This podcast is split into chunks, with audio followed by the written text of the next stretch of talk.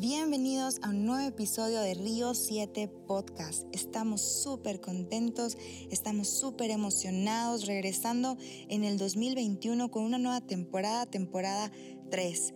Sabemos que estos episodios los vas a escuchar cuando sea el momento preciso que los eh, oigas y queremos escuchar también tus comentarios y saber cuáles son tus opiniones acerca de estos temas. Por eso te invito a que nos escribas a través de Instagram o Facebook como Río7. Mándanos un DM. Eh, si eres de Saltillo, nos encantaría invitarte a alguna de nuestras reuniones. Si no eres de aquí de Saltillo, también escríbenos para platicar. De igual forma, no hay ningún problema. Nos encanta saber cuáles son sus comentarios. Y el día de hoy tenemos un tema muy muy personal, un tema que le he estado dando vueltas en mi cabeza por mucho tiempo y he estado meditando mucho en mi corazón sobre esto. No soy la gran experta, eso lo debo de decir, y es algo que todavía estoy trabajando en mi vida. Y estoy hablando de nuevos comienzos o comenzar desde cero, que es, les repito, es algo que en lo personal se me dificulta y he visto estos tres modelos que les quiero mostrar. Más allá de darles una fórmula de paso uno, paso dos, mejor quiero darles modelos que podemos tomar como punto de partida y entonces poder tomar decisiones hacia dónde nos estamos dirigiendo. Y a estos modelos les voy a poner el nombre de espejos, porque la Biblia es comparada con un espejo en el libro de Santiago, como una manera de decir que en las palabras que están ahí escritas puedes en algún momento ver tu reflejo. Entonces a mí me encanta pensar que en esto que vamos a hablar va a llegar un punto en el que vas a ver tu reflejo y vas a conocer tu situación y poder explorar mejores opciones o tomar mejores decisiones. Así que bueno, pues comencemos con el primer espejo, que es el espejo de la historia de Abraham. Esta historia nos ayuda muchísimo cuando tenemos que iniciar algo nuevo que nadie cercano ha realizado o se ha atrevido a hacer. Puede ser desde emprender un proyecto hasta no seguir con los mismos patrones que los demás han continuado. La historia de Abraham es una historia de fe, de hecho él se conoce como el padre de la fe, porque vivió muchos retos en los que tenía muy poca información, pero tenía muchísima confianza en la bondad de Dios. Así que el primero de los retos que tuvo es que fue llamado a dejar a su ciudad y a su familia y emprender un viaje hacia un lugar literal desconocido. Abraham no sabía en qué ciudad se iba a establecer, solo sabía que donde estaba ya no debía permanecer. Y aunque Abraham tenía una promesa, no sabía realmente hacia dónde se dirigía ni qué le iba a esperar en el camino hacia ese lugar. Entonces como cuando nosotros íbamos hacia un rumbo y de repente lo cambiamos y todo es tan nuevo, tan extraño y pues la verdad nos asusta. Sentimos que no tenemos a nadie a nuestro alrededor que nos pueda aconsejar porque simplemente nadie ha iniciado esto que tú estás empezando. Así que si logras verte en este espejo, antes de cualquier cosa, te aconsejaría que escuches tus pensamientos, que analices lo que estás pensando. Porque es obvio que nuestros pensamientos están amoldados de acuerdo a nuestra historia hasta ahora. Entonces, por lo regular, las ideas que tienes tienen, que ser derribadas para que en tu nuevo normal puedas adquirir nuevas ideas y nuevas formas de vivir. Y esto no quiere decir que vas a renunciar a todo o que lo que tenías estaba equivocado, simplemente de alguna manera te atan a viejas costumbres que tú tenías, pues que ahora ya no aplican. Lo segundo que tenemos que hacer si este es nuestro espejo es reaprender. Si algo es importante en la vida es ser enseñables, entonces yo te invito a que hagas una oración, una introspección y permitas a Dios mostrarte qué ideas o qué pensamientos tienes que soltar.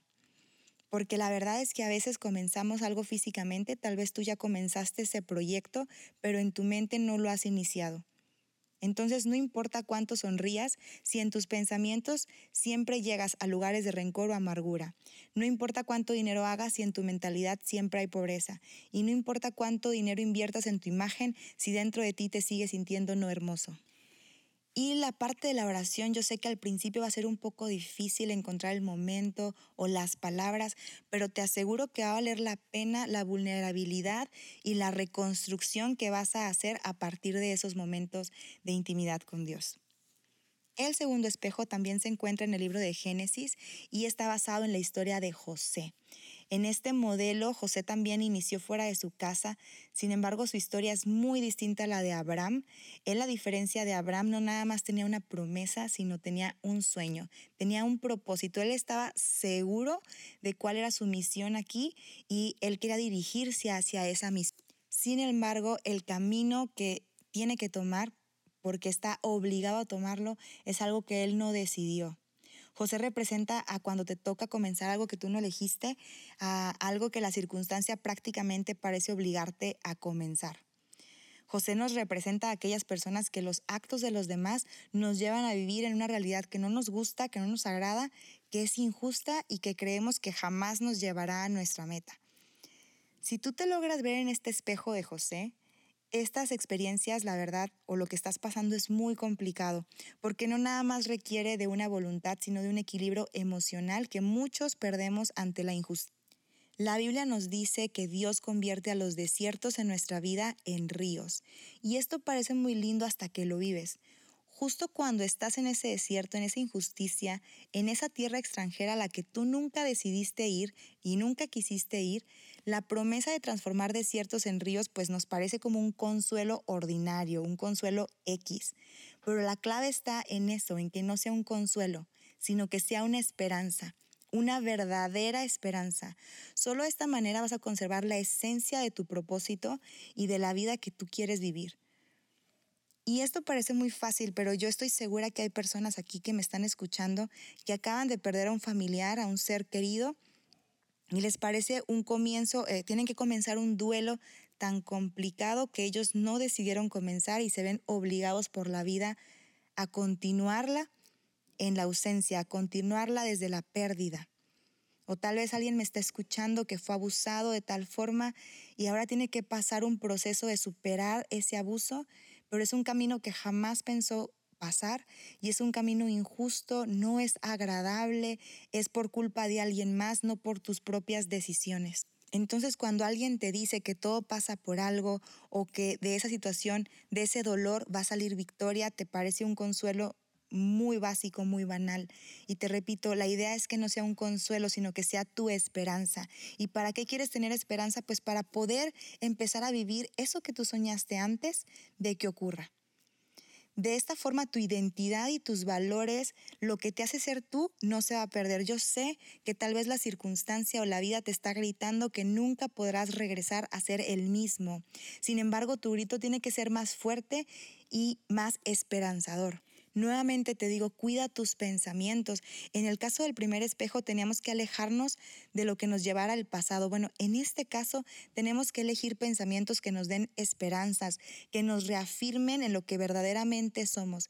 Y aunque la vida nos grite otra cosa, te repito, nuestro grito tiene que ser aún más fuerte y decidir pensar siempre en algo que nos dé paz en este caso yo te recomiendo leer Filipenses 4.8 y también te recomiendo muchísimo acercarte a personas que generen un ambiente de paz. Aunque todo parezca caerse, yo sé que hay alguien o hay espacios que pueden traerte esa paz que estás buscando. Y el último espejo es un espejo para aquellos comienzos que no son desde cero, que más bien son como desde un punto cinco. O sea, no son realmente un comienzo, sino es la continuación de lo que alguien ya inició. Y en este espejo vamos a hablar acerca de la historia de Josué. El lado oscuro de este espejo es que por lo regular viene acompañado de muchísima inseguridad y expectativas que nos van a llevar a pasar un mal rato, porque nos vamos a estar comparando constantemente con quien inició este proyecto y los demás también nos van a estar comparando con él. Yo me imagino que Josué vivió algo similar cuando tenía que continuar el liderazgo de Moisés, porque aparte Moisés era un líder súper top, o sea, había abierto el mar, había hecho caer comida del cielo, había provocado plagas, literal le dejó la vara muy alta y parecía que la vida le estaba pidiendo a Josué que tenía que llenar zapatos muy grandes. Y el asunto aquí es precisamente eso. Lo que Dios nos quiere enseñar con la historia de Josué es que cuando las circunstancias nos obligan a llenar zapatos muy grandes, no lo hagamos. No persigamos equipararnos a alguien más e inclusive no persigamos diferenciarnos tanto de alguien. La mirada no, debe estar en el papel de tu sucesor, sino en el Dios que tu sucesor tenía o el tu sucesor escuchó.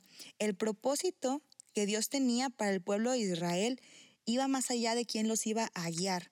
Así que si este es tu espejo, no, te, no centres tus esfuerzos en la persona que estaba antes. Es más, no los centres ni siquiera en ti mismo. Enfócate en el propósito de lo que estás comenzando. Pregúntate, ¿para qué continuar esto? ¿Cuál es el punto? Recuerda que Dios tiene un plan único y especial para ti. También recuerda que lo que hizo con los demás es solo un ejemplo de lo que puede hacer contigo. Tal vez no lo está haciendo exactamente igual porque tú no eres igual a la otra persona. No imites a nadie, no te obligues a hacer cosas tan distintas al otro que al final tampoco sean tuyas. Confía en el propósito de lo que estás emprendiendo, confía en Dios y en lo que ha puesto en ti, sin compararte ni imitar absolutamente a nadie. Y quisiera terminar diciendo lo siguiente. La verdad no importa cuál sea tu comienzo, tal vez ni siquiera lo mencioné y si no lo mencioné me encantaría que me pusieras algunos otros espejos que tú puedes identificar. Lo que importa no es realmente tu comienzo, sino en manos de quién está ese inicio. No permitas que esté en manos de los demás, que esté en manos de, de, negatividad, de pensamientos con desesperanza, con pensamientos que te van a estancar. Lo que yo te puedo aconsejar es que sea Dios quien lo lleve y no como una manera de quitarnos responsabilidad, más bien es un trabajo en equipo, en conjunto. En Santiago 1.23, como te dije, se compara la Biblia con un espejo. Y no puedo hablarte a lo mejor exactamente y decirte perfectamente lo que te está ocurriendo, pero lo que sí puedo hacer es decirte que te mires más seguido en ese espejo de la Biblia. A veces está un poquito difícil, no se entiende muy bien. Hay varias versiones que te pueden ayudar con un lenguaje como más moderno, que puedes eh, verte mejor reflejado. Así que yo te animo a que este sea tu comienzo, que sea el comienzo de verte en el único espejo de tu espíritu y encontrar en su reflejo lo que de verdad estás buscando. Muchas gracias por escucharnos. Espero que haya sido de mucha bendición para ti. Yo ha sido para mí una bendición conocer de estos tipos de comienzos y me encantaría escucharte, te repito, me encantaría saber de ti. Escríbenos y escúchanos en el próximo episodio de esta temporada de este podcast que es para ti, Río 7.